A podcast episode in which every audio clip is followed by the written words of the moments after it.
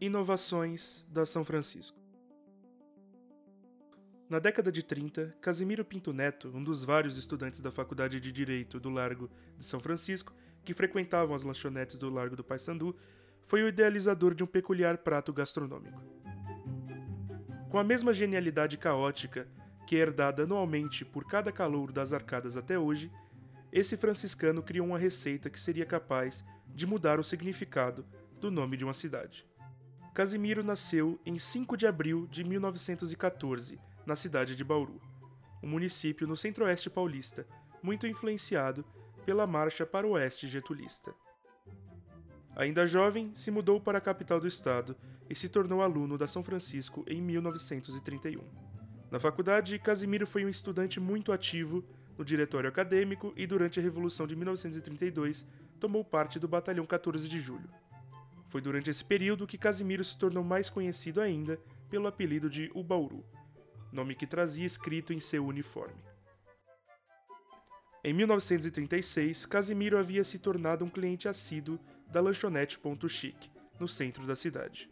Em uma noite em particular, o Bauru estava inspirado, com fome e pressa para uma partida de sinuca. Baseado em um livro com receitas para as crianças, que listava os ingredientes para uma refeição perfeitamente equilibrada, o pedido bem-humorado incluía um pão francês sem miolo, com queijo derretido, tomate e rosbife. Até hoje, na maior parte, a receita do Bauru. A iguaria ficou extremamente popular e já no ano seguinte se tornou a mais vendida do restaurante. Como os clientes sempre se referiam ao sanduíche como aquele do Bauru, em referência ao seu idealizador, pelos últimos 80 anos o nome da cidade, que ironicamente significa cesto de frutas no tupi original, acabou sendo associado ao lanche. Eventualmente, Casimiro se tornou um radialista, chegando a trabalhar na rádio e TV Record. Contudo, é com o lanche inventado durante sua mocidade franciscana que o ex-estudante de direito criou sua verdadeira tese de laurea. Eventualmente, o sanduíche Bauru se tornou conhecido por todo o país, seja na sua forma original ou no recheio de outros petiscos como pizzas, pastéis e salgados.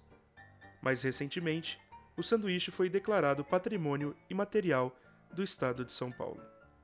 Provando mais uma vez que não é o atraso da nação, ou nesse caso, a falta de um subway, que vai impedir os franciscanos e sua lendária ousadia de dobrar as regras e inovar com o status quo.